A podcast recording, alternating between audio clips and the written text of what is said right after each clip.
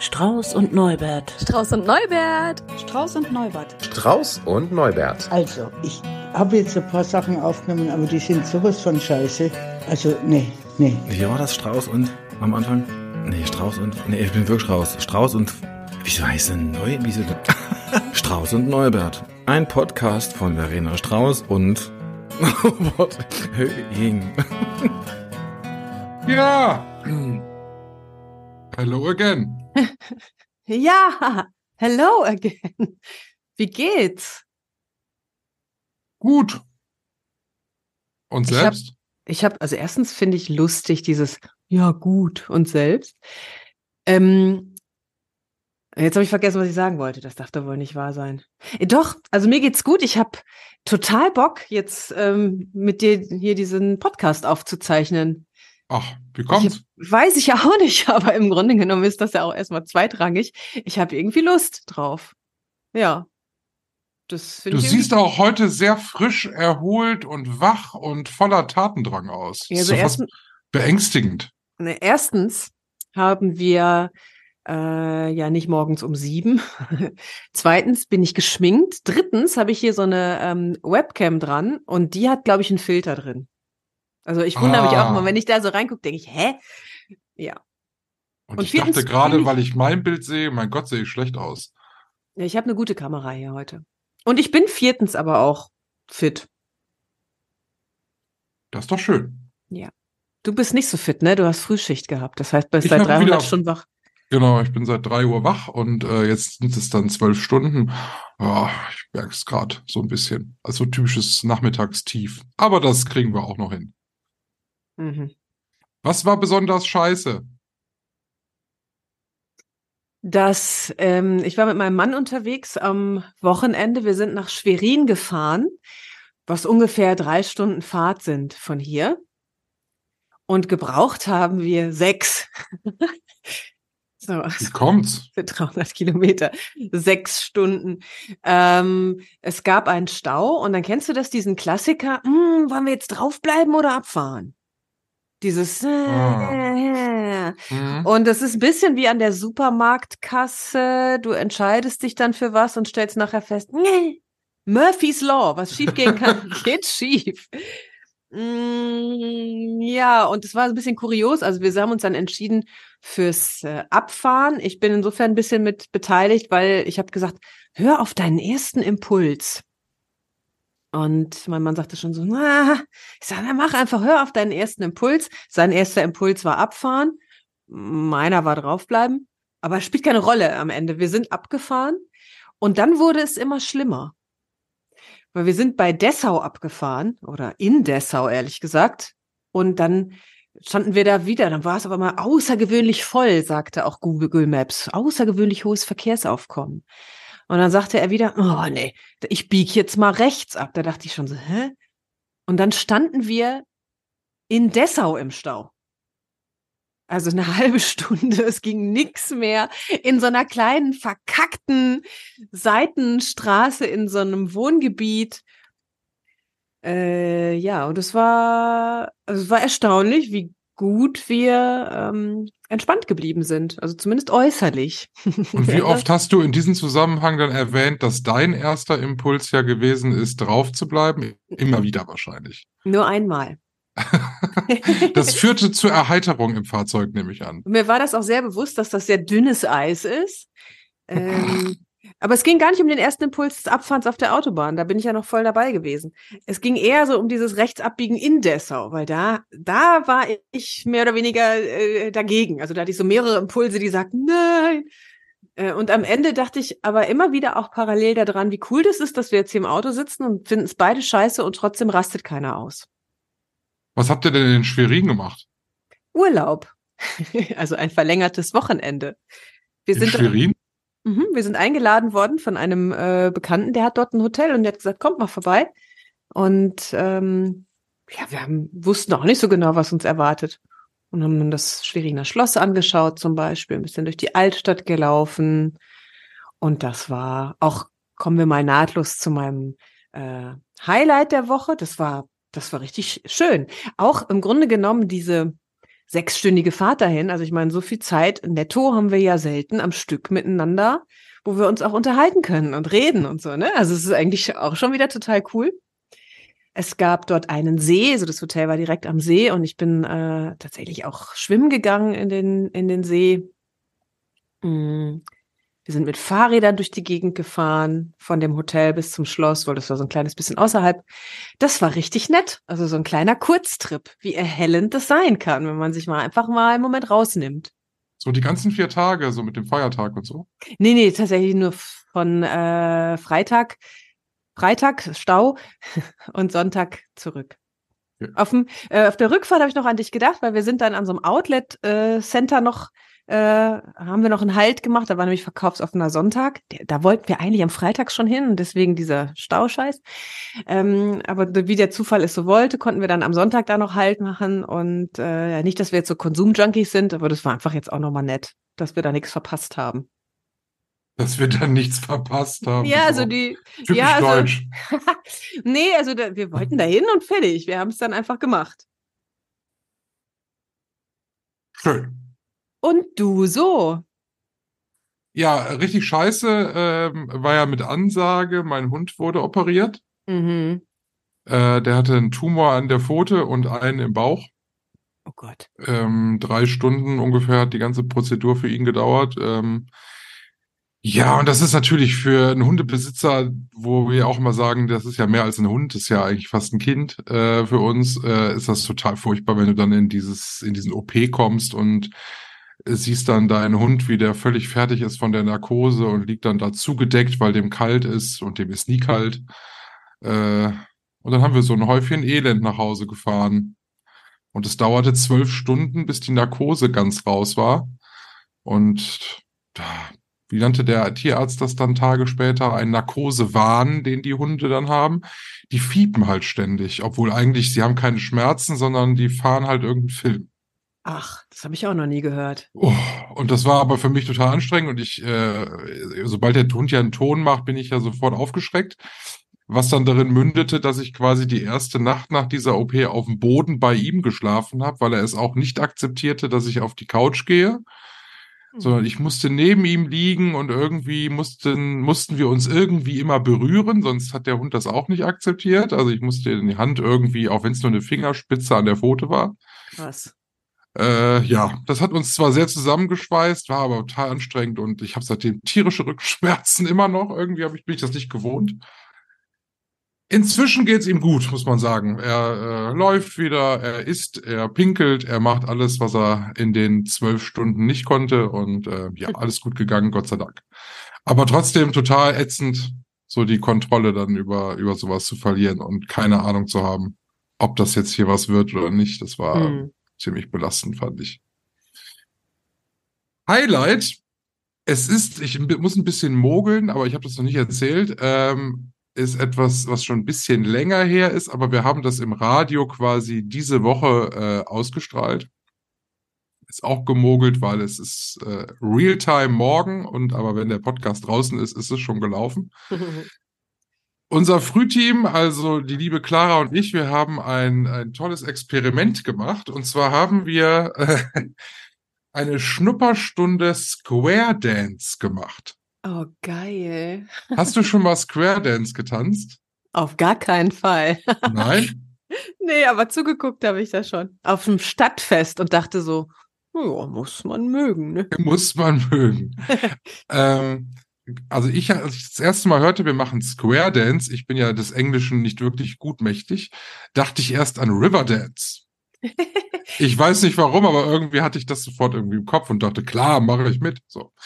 Dann waren wir da und es waren irgendwie so, ich tippe mal so knapp 20 Leute, die auch da waren, äh, eher älteren Semesters, pardon, eher älteren Semesters, äh, die alle aber leidenschaftliche Square Dancer sind und dann habe ich das erstmal verstanden. Also man äh, braucht vier Paare, die stehen so im Quadrat zueinander.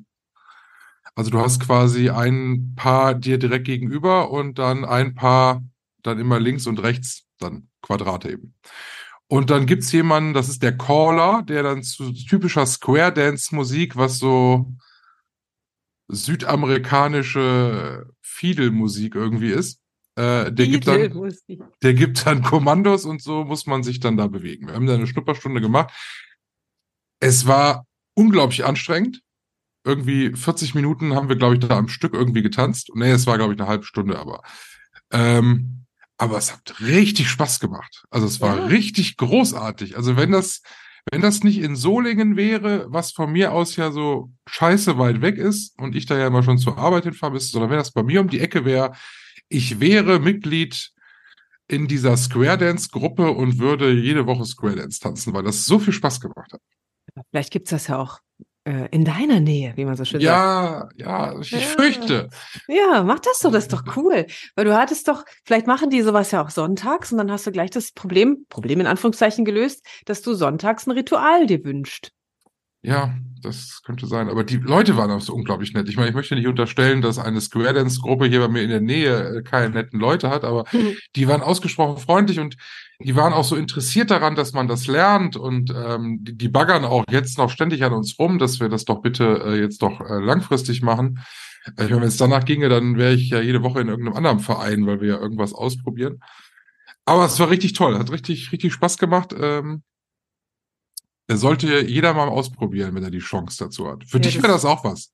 Ja, das glaube ich auch. Ich glaube, ich habe das auch verwechselt. Square Dance, da gibt es ja noch Line Dance. Das ist ja nochmal was anderes, ne? Ja, das Line Dance ist doch sowas wie River Dance, oder nicht? Ja, äh, ehrlich gesagt, ich glaube, ich weiß es nicht. Also ich glaube, was, was ich meinte, war nämlich Line Dance, wo Leute in der Reihe tanzen und dann irgendwie so, ach, was weiß ich. Ich glaube, ich gucke mir ja. mal Videos an. Zu ja, guck dir das mal an. Und Line und River und so. Ja. Ist River Dance nicht mit Steppen? Ja, keine Ahnung. oh Gott. Weiß ich nicht. Aber die Videos, die man auf YouTube dazu findet, sind alle so oldschool altbacken. Das ist es ja nicht unbedingt. Also das sind dann immer alles so Schwarz-Weiß-Sachen aus irgendwelchen Filmen. Hm. Völlig ja, unpopulär irgendwie diese, diese Tanzart. Was ich gesehen hatte auf diesem Stadtfest, ein Stadtfest ist ja schon Stadt altbacken irgendwie, ne? Das war auch in so, so Cowboy-Klamotten und sowas. Ja, haben die teilweise auch an. Ja, dann ist es vielleicht doch das. Ja, und da habe ich nämlich noch gedacht, ästhetisch sieht es nicht aus. Also es lag jetzt wahrscheinlich nicht an dem Tanz an sich, sondern an den Tanzenden. Boah, habe ich gerade gegendert? Krass. Ähm, aber die hatten, glaube ich, ja, die müssen ja Spaß dran gehabt haben. Das fand ich dann gut. Ne? Also so, das ist mal, darum geht's ja. Ja, es, es macht total viel Spaß. Ähm, ich habe auch überlegt, okay, wir wollen es dann fürs Radio machen, dann wollen wir ja schon gucken, dass wir vielleicht auch ein bisschen was für die Jüngeren irgendwie machen funktionierte dann nicht, weil äh, sämtliche Leute, die wir interviewt haben, dazu dann sagten, ja, sie wären ja jetzt schon in einem gesetzten Alter und äh, nehmen das auch als Demenzprävention. Äh, ja, wobei ja, Prävention, ja. Absolut, dafür ist es auch sehr gut geeignet. Die, diese, dieses, dieses Square Dance vereinigt ja viele Dinge, die ich gar nicht kann. Ne? Also ich kann schwer hören, also so, ich, es fällt mir total schwer, Musik und Stimme so miteinander in Verbindung zu bringen. Englisch, ist alles auf Englisch, äh, mm, auf weiß ich auch nicht. Links, rechts musst du auseinanderhalten können, kann ich auch nicht.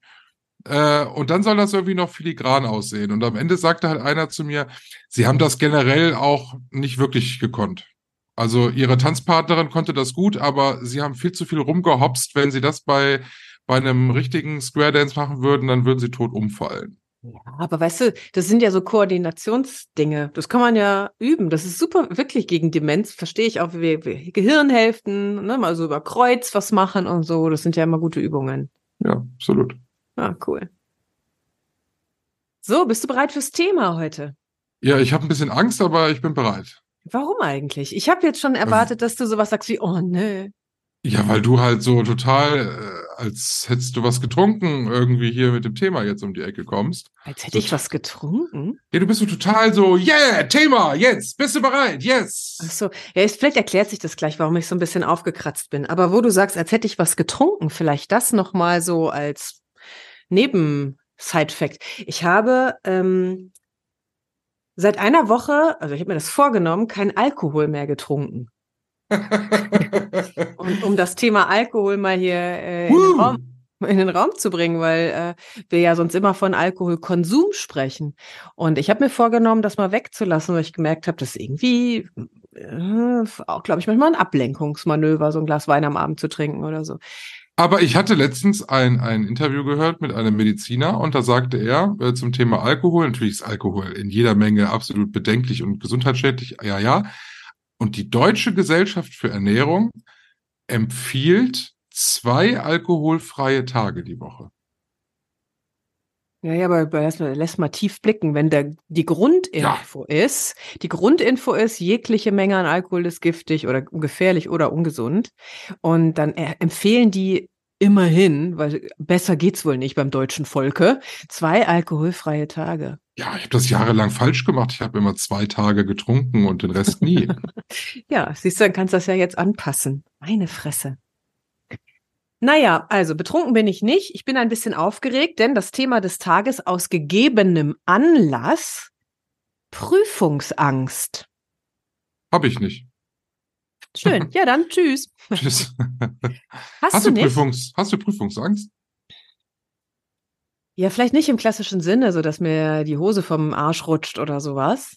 Aber es gibt eine gewisse Grundaufregung, ja. Also, und ich gegebener Anlass, also gleich, wenn wir hier fertig sind mit unserem Aufzeichnen, dann fahre ich in die Stadt und dann habe ich erstmal eine schriftliche Prüfung einer meiner zahlreichen Ausbildungen. Und ähm, morgen, also Donnerstag, Freitag, Samstag, Sonntag, während der Podcast läuft quasi, haben wir dann praktische Prüfung. Und ich habe am meisten Schiss vor diesen ähm, von dieser schriftlichen irgendwie, weil da habe ich keine Chance, mich rauszureden sozusagen. Ne? Ich muss was aufschreiben oder ankreuzen oder keine Ahnung, was da so genau auf mich zukommt. Äh, ja, und die Angst dahinter, in Anführungszeichen, ist, glaube ich, eher so eine Versagensthematik. Weil ich habe nichts zu verlieren. Meine Fresse, man kann ja mal durch eine Prüfung durchfallen, weißt du? Ja. Davon sterbe ich nicht. Also deswegen ist Angst eigentlich überhaupt nicht berechtigt. Aber es ist sowas wie, oh nee, unangenehm. Weißt du, und dann fragt dich einer, und hast du bestanden? Jetzt erzähle ich es auch, hab, hab, fragst mich nächste Woche, hast du bestanden? Und dann sage ich so, bin durchgefallen. Was auch nicht schlimm ist, aber es hat sowas mit Scham auch zu tun oder so. Aber die schriftliche ist für dich jetzt spannender als die mündliche? Ja, komischerweise schon. Liegt vielleicht auch daran, also weil wenn ich die schriftliche nicht bestehe, kann ich die praktische gar nicht machen. Ah, okay. Ne? Und ich würde da gerne in den Genuss kommen, wenigstens praktisch, wenn dann auch durchzufallen. weil das ist das eigentliche Erlebnis. Bist du in deinem Leben denn häufiger durchgefallen, als dass du was bestanden hättest? Nee, eigentlich nicht. Ich bin mal durch meine äh, erste Führerscheinprüfung durchgefallen und das war auch überhaupt nicht schlimm. Meine Eltern sind da zum Beispiel ganz cool mit umgegangen und gesagt, ja, mein Gott, ist doch nicht schlimm, mach's nochmal. Weißt du, das war Mhm. Ja. ähm, kein Druck von außen. Den habe ich mir wohl selber gemacht. Und ich bin auch vor, vor einem Jahr oder so mal durch ähm, eine Prüfung durchgefallen. Das war richtig unangenehm für mich.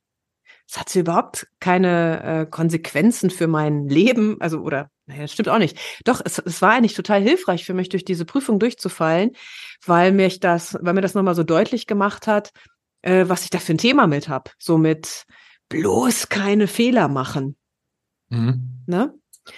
Ähm, da war ich am Ende, also nachdem ich mir erstmal fix und alle war, war ich am Ende und bin ich auch immer noch total dankbar, dass ich da durchgefallen bin, weil jetzt gehe ich ja ein bisschen anders an diese Prüfungssituation ran. Ähm, es ist, und ich werde dir sagen können, ob es stimmt oder nicht, für mich, glaube ich, wirklich in Ordnung gerade zu sagen, ja, ich traue mir das zu, also das, das weiß ich, ich traue mir das zu, ich kann das auch und es ist trotzdem möglich, dass ich durchfalle. So, jetzt bin ich gelassen damit, also so in meiner Einstellung und trotzdem bin ich aufgeregt, weil ich würde schon gerne bestehen. Mhm. Ich habe so unterschiedliche Erfahrungen mit Prüfungen. Ich ich habe zum Beispiel lange Zeit jede Prüfung eigentlich immer bestanden. Ob die jetzt grandios bestanden war oder nicht, egal, aber irgendwie kam ich irgendwer durch. Kam auch beim ersten Rutsch durch die Führerscheinprüfung, alles gut. Und dann hatte ich ja irgendwann diesen wahnwitzige Idee, äh, Medizin zu studieren und habe das angefangen und merkte dann, egal was ich hier mache, ich äh, falle ja überall durch. Also ich bin ja auch am Anfang erstmal überall durchgefallen. Ich habe alles erst im zweiten Anlauf da, da gemacht, was, wo alle dann aber auch sagten, irgendwie ist ja gar kein Thema, machst du halt beim zweiten Mal. Wunderbar, ist doch, ist doch perfekt. Wenn das immer, wenn du das jetzt durchhältst bis zum Ende des Studiums, ist ja alles gut. Dann begannen die aber dann so, so, so Prüfungsmodelle, mit denen ich persönlich nicht umgehen konnte. Nämlich so mit, äh, weiß ich noch, Sezieren an der Leiche, war alles gut, haben wir ja einmal oder zweimal die Woche gemacht. Und dann kam dann immer, äh, wurde man in so Körperteile eingeteilt.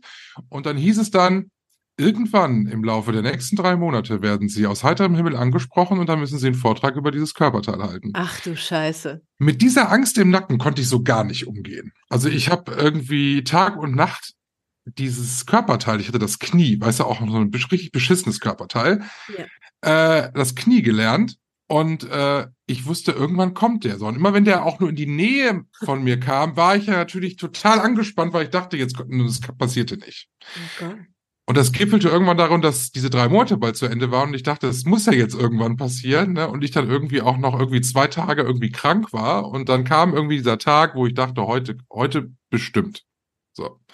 Ich war so angespannt, ich habe nicht geschlafen, weil ich die ganze Nacht dieses Knie gelernt habe und der stellt mir die erste Frage und ich kippe aus den Latschen und war ja weg. Oh nee, ja, das kann ich mir aber gut vorstellen. Das war das Ende meines Medizinstudiums. So.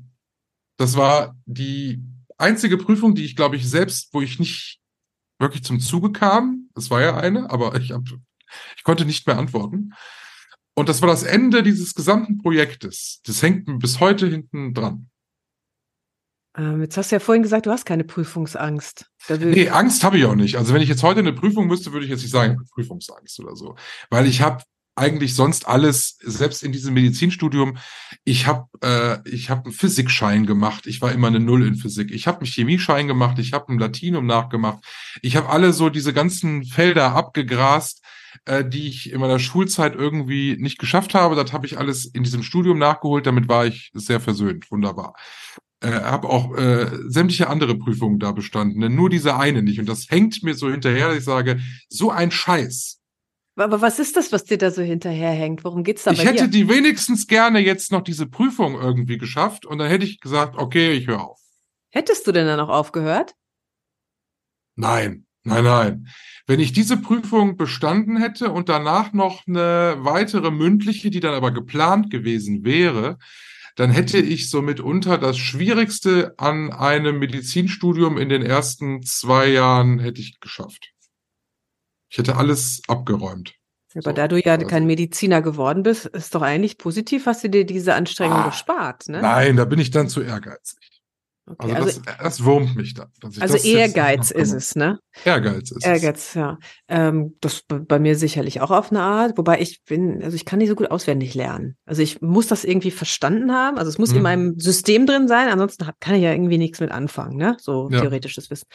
Ähm, aber ich finde trotzdem spannend, weil es, also in Ohnmacht zu fallen, mit Verlaub, ist schon krass.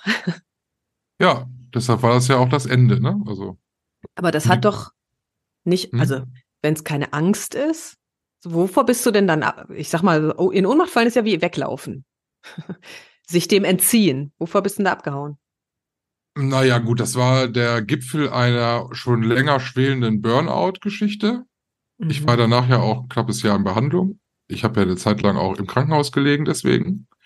Ähm, also das hatte ja dann Gründe, die haben nichts mit dieser Prüfung zu tun, sondern das baute sich quasi auf. Ich bin, es war schon zu Radiozeiten schwierig, wahrscheinlich. Würde man jetzt heute wahrscheinlich auch, müsste man das so sagen, ja. Ähm, es hatte nichts mit dieser Prüfung zu tun. Es ist natürlich in dem Medizinstudium nochmal eine andere Kiste, weil da häufen sich Prüfungen ja unglaublich. Ne? Also du hast ja so viele Baustellen und Kriegsschauplätze, um dieses Wort mal zu bemühen, in so vielen Fächern, wo es einfach nicht leicht ist oder wo man sagt, da, da rutsche ich mal so durch oder das, äh, das mache ich mal eben rasch mit einer Vier. Das geht nicht. Das ist alles, du musst überall 100 Prozent haben. Ich meine, ne, man will ja auch einen Arzt haben, der sich auch auskennt. Ne? Aber gerade am Anfang ist das halt so streng getaktet. Ich habe, glaube ich, zwei Wochen, nachdem ich mit diesem Studium angefangen habe, meine erste Prüfung geschrieben. Und da war die Taktung schon enorm hoch. Ja, also ich finde das unangenehm, Prüfungen zu schreiben, um mal dieses Wort zu benutzen. Und das trifft es ja im Ansatz, ne? Ähm, und trotzdem, also wenn ich jetzt an meine Prüfung zum Beispiel morgen denke, ne, wenn es äh, ins, ins Handeln geht so richtig, ich freue mich auch drauf. Also wenn ich diesen ganzen Ego-Scheiß und Versagensmüll mal wegnehme, habe ich auch total Lust auf diese Erfahrung einfach. Weil letztendlich, es kann nichts passieren, selbst wenn ich durchfalle. Selbst wenn ich immer und ewig durchfallen würde, kann überhaupt nichts passieren. Das ist überhaupt nicht schlachtentscheidend am Ende, ne?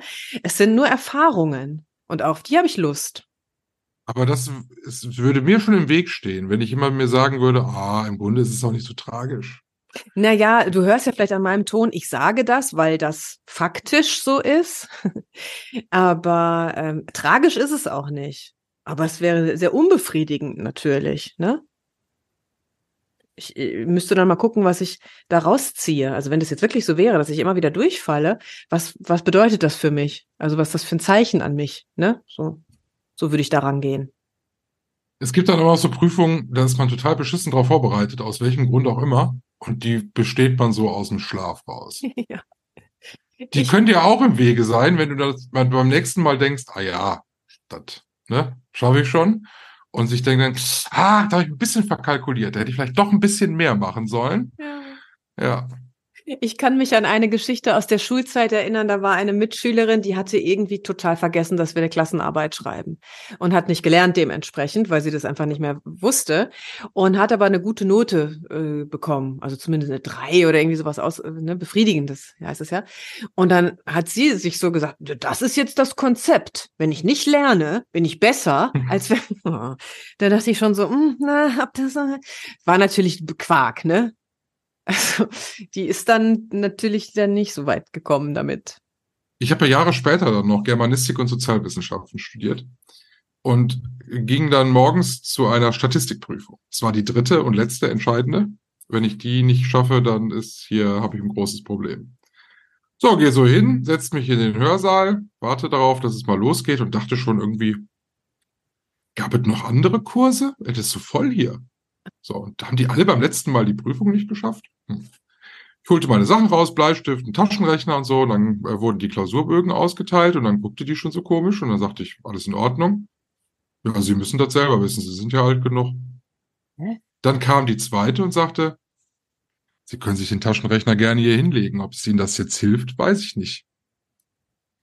Es war Soziologie, was ich schreiben sollte und nicht Statistik. Das heißt, ich habe mich eigentlich eine ganze Woche auf die falsche Prüfung vorbereitet.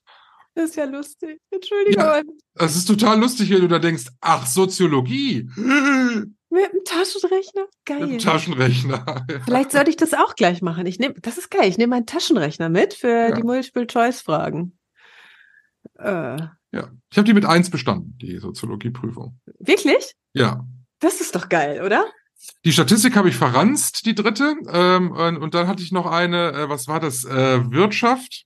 Äh, da war ich so gar nicht vorbereitet. Da war ich, da hatte ich, ich hatte wirklich die Grippe meines Lebens, so vor dieser Klausur.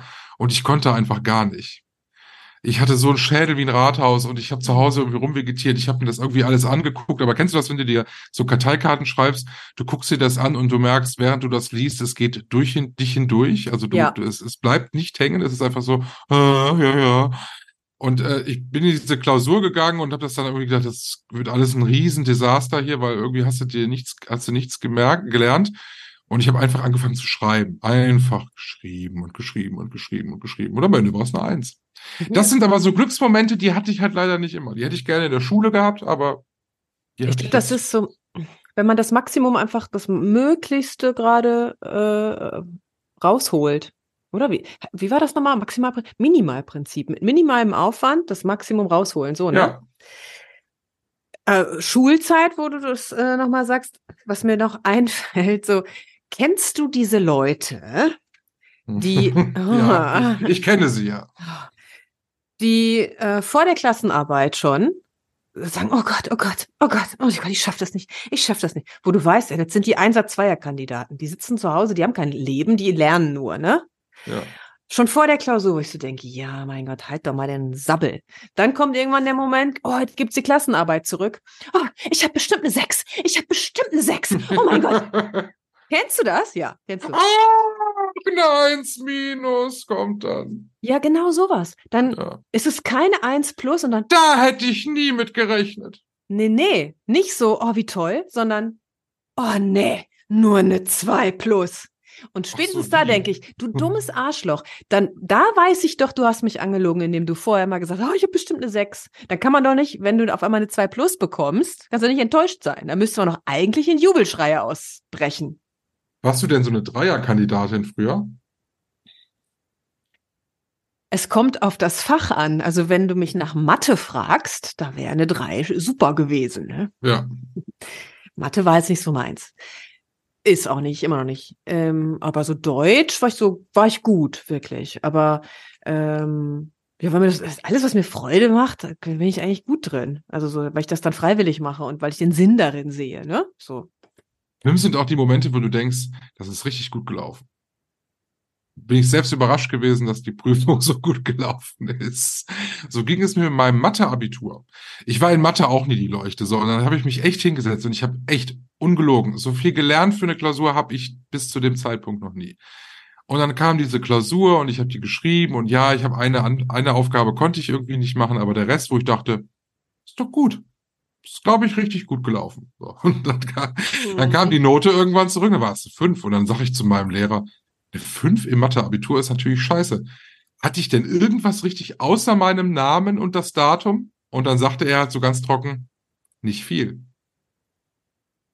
Also es, ich hab, muss, die Selbsteinschätzung war so völlig daneben. Ja, das ist Kacke, ne? Ich habe das auch mal gehabt, da habe ich auch Mathe, Klausur, irgend so Lehrer, auch der, der war auch einfach nur für die Leute da, die wirklich das konnten. Also für mich war der nicht da. So. Und dann habe ich da gesessen, so eine halbe Stunde an diesem Klausurbogen und habe dann gedacht, weißt du, ich kann es einfach nicht. Also da kann ich auch besser rausgehen und mir ein paar Atemzüge in der frischen Luft nehmen, bevor ich hier im Klassenzimmer sitzen bleibe. Ich kann es einfach nicht, ne? Dann bin ich Mhm. nach vorne gegangen und habe den Zettel da hingelegt und er so, nee, nee, nee, so geht das nicht. Ich sag, wie, so geht das nicht? Ich kann das nicht. Ja, aber Sie müssen schon Ihren Namen draufschreiben. ja, das war so diese Geschichte. Also wenigstens den Namen, den konnte ich dann auch. Äh, da habe ich mir quasi wissentlich eine 6 abgeholt. Ganz schlimm ist auch das Gefühl, wenn man eine Prüfung schreibt und dann gerade dabei ist zu realisieren, dass das hier richtig, richtig scheiße wird. Wo man sich denkt, eigentlich kannst du abgeben. Das Mhm. bringt hier eigentlich so gar nichts mehr. Ich bin, als ich 18 war, musste ich zur Musterung, wie jeder äh, in Deutschland damals noch. Und ich bin aber mit der Überzeugung dahingegangen, weil ich noch nicht so genau wusste, wo ich beruflich hin will, habe ich gesagt, weißt du was, ich gehe erstmal zur Bundeswehr. Ich Mhm. mache meinen meinen Bund hier, meine, meine Grundausbildung und dann verpflichte ich mich dafür drei bis sechs Jahre. Ich. Meine Mutter hatte schon Tränen in den Augen und hatte den Jungen schon im Irak gesehen. Ich fahre da hin zur Musterung, ja, alles kein Problem. Eigentlich hätten die mich am liebsten direkt ausgemustert, als ich da reinging, aber ich habe ja damals gesagt, nee, nee, ich möchte hier Offizierslaufbahn. haben die gedacht, was will der denn hier? Aber gut. Und dann musste ich so einen Computertest machen. Da saß ich also Computern und da musstest du so diese, diese typischen Einstellungstests machen, ne? Mhm. äh, Zahlen rein erkennen, äh, leichte Matheaufgaben, so Allgemeinwissenstest. So. Das war alles falsch, was ich da gemacht habe. Und da kam halt dann irgendwie so eine 65-Jährige kurz vor der Rente, so eine zivile Kraft bei der Bundeswehr, die sagte, das können Sie hier bei uns vergessen, Sie können auch nicht mal einen Dreisatz. Und da wusste ich, ich mache Abitur. Ist Aber das habe ich schon beim Schreiben schon gemerkt. Kann ich bitte irgendwie unerkannt nach Hause gehen? Ich glaube, da hat das Universum dir einen großen Gefallen getan. War das nicht früher sogar noch mal irgendwann so, dass wenn man homosexuell ist, dass man da gar nicht durfte? Oder habe Aber ich glaube, aus der Zeit waren wir schon raus, glaube ich. Also, weil das ist ja auch irgendwie hardcore, ne? Nochmal zum Thema Selbsteinschätzung und während der Prüfung merken, dass es nicht läuft. Das ist ja nochmal ein anderes Kaliber, wenn das so eine Prüfung ist, wie ich sie dann gleich mache, mit echten Menschen. Ne? Also nicht heute, aber ab morgen dann. Da kommen dann also Menschen, die du nicht kennst, die Klienten, also eine therapeutische Prüfung ist es ja, und diese Prüfungsklienten, also die sind auch wirklich echt, die spielen dir auch nichts vor oder so, die gucken sich dann um und wählen sich ihren Therapeuten aus. Das heißt, so wie bei dir, irgendwann wirst du nach dem Knie gefragt, weißt du auch nicht, oh Gott, wählt der oder die mich jetzt aus? Das heißt, du bist die ganze Zeit so, okay, gleich kann es losgehen. Das kann Und du aber denkst auch, aber auch, bitte nicht, den möchte ich nicht. ja, ich denke dann, glaube ich, nicht mehr so viel. Es kann ja aber auch sein, also mein Glück ist bis jetzt immer so gewesen, Glück in Anführungszeichen, ich war, bin einmal immer recht am Anfang dran. Das heißt, ich habe noch gar nicht mich reingegruft, so. Auf der anderen Seite ist es schnell vorbei. Ne? Weil ich stelle mir das auch so vor, es geht donnerstags um 11 Uhr los und endet am Sonntag um 18 Uhr und du bist dann der Letzte. Oh Gott. Und du bist vor allem der Letzte, weil dich vorher keiner ausgewählt hat. Oh Gott. Ja, das stimmt. Und zum Thema Selbsteinschätzung, also Teil 1 der Prüfung ist, äh, du führst halt ein therapeutische, ähm, therapeutisches Gespräch mit dem, mit dem Klienten und eine Intervention mit dem Klienten und es läuft dann. und wenn du da jetzt zwischendurch feststellst, oh Gott, das läuft irgendwo hin, aber nicht dahin, wo ich es in irgendeiner Form noch unter Kontrolle habe, dann ist das zwar möglich zu sagen, eigentlich müsste ich jetzt abbrechen, aber das willst du natürlich nicht. Nee. Na, weil du hast ja auch, also ich zumindest sehe das so, ich habe ja auch eine Verantwortung diesen Menschen da gegenüber. Das ist ja nun kein Papierbogen, sondern ich arbeite ja mit einem Menschen, der ein echtes äh, Thema äh, auch mitbringt. Ne? So, da geht's ja im besten Fall auch um was. So, das finde ich krass. Und dann nach 45 Minuten kommt Teil zwei der Prüfung. Da geht's dann um die Selbsteinschätzung. Da musst du dann nochmal 45 Minuten Reflexion ablegen. Also wie, wie war es für dich? Ja. War, war das gut? Womit hattest du es da zu tun? Ne? Äh, was ist vielleicht dir auf die Füße gefallen und so? Und das Ding ist, also so mit Eigenreflexion ist ja so eine Sache. Also im besten Fall sagst du, ey, das war richtig gut, äh, weil das und das und das ist gelaufen. Und die Prüfer sagen auch, ja, stimmt. Aber im blödesten Fall sagst du, ey, das war richtig gut. Und dann sagen die, ja, eigentlich nicht, ne? Oder umgekehrt, es war richtig gut, aber du sagst, oh, das war richtig scheiße. Also du kannst dich eben auch nicht richtig, ja, das war richtig schlecht. Und die sagen, ja, eigentlich war es total super, aber damit bist du jetzt auch durchgefallen. Weil wenn du dich selber nicht einschätzen kannst, wird das auch nichts.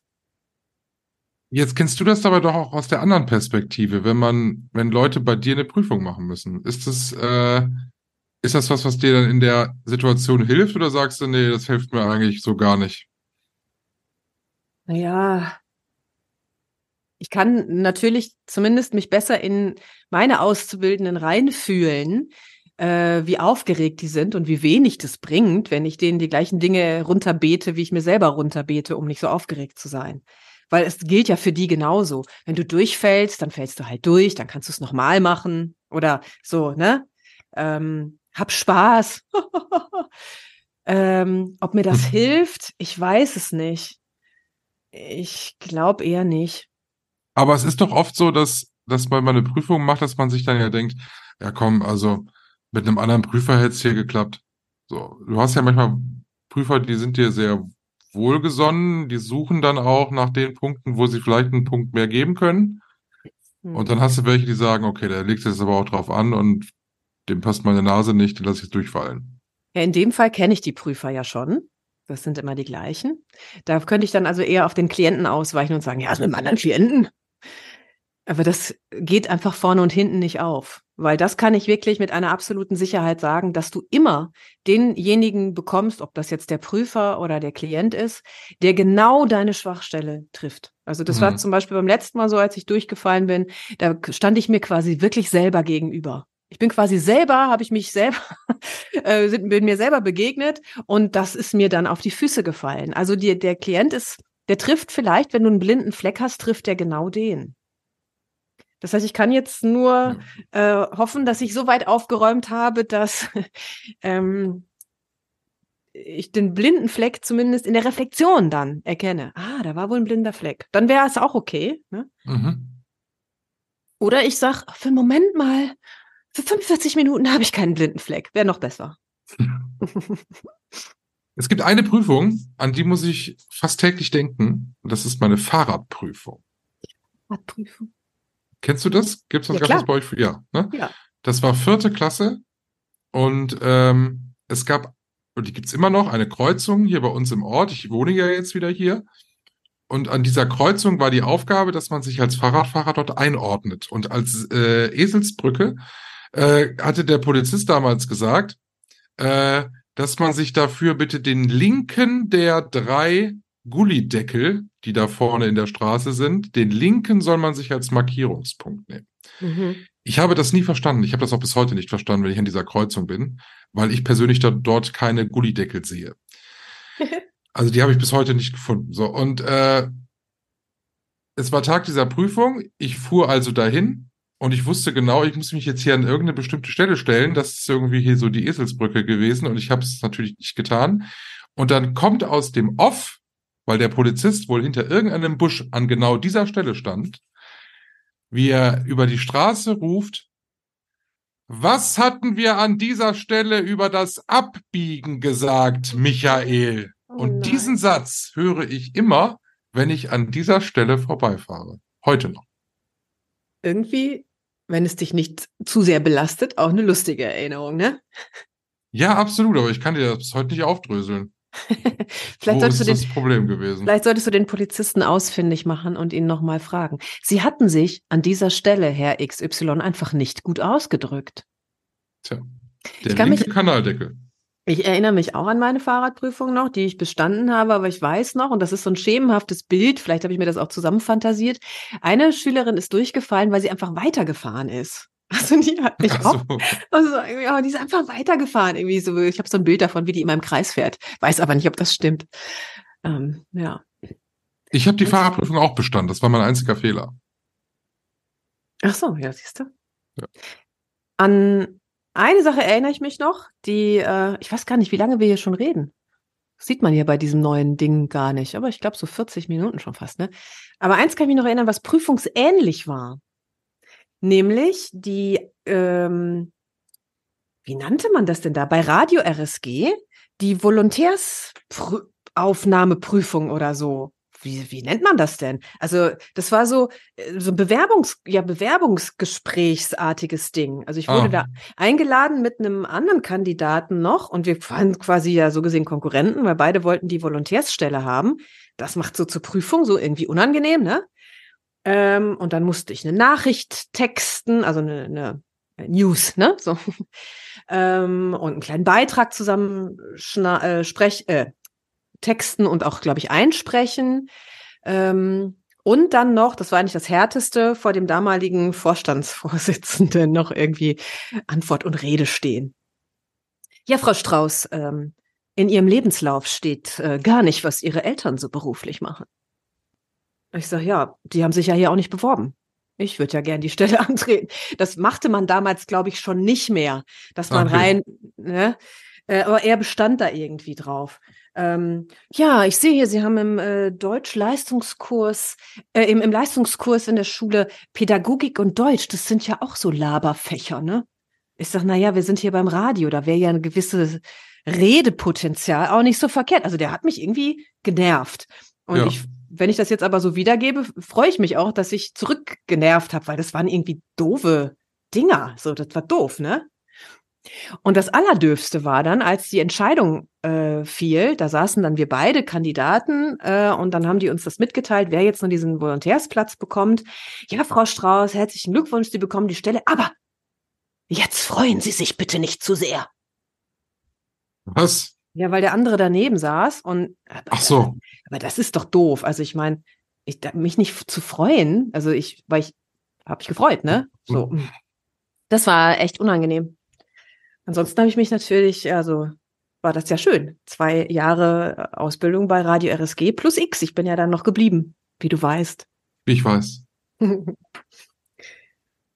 Ja, Reni, wir können dir an dieser Stelle nur alles erdenklich Gute für deine bevorstehenden Prüfungen wünschen. ja, danke, wenn du das. Was ist denn daran zu, lach zu lachen? Dein Unterton. Irgendwas ist komisch daran. Aber ich danke dir trotzdem. Wir erwarten hier aber Höchstleistung. Das ist klar. Ich ja. werde dann in einer Woche an dieser Stelle berichten oder nie wieder auftauchen. Was hatten wir an dieser Stelle zum Abbiegen gesagt, Michael? Äh, Frau Strauß, jetzt aber nicht zu sehr freuen. Ich leg zuerst auf. Tschüssinger. Tschüssinger. Strauß und Neubert. Ein Podcast mit Michael Höhing und Verena Strauß.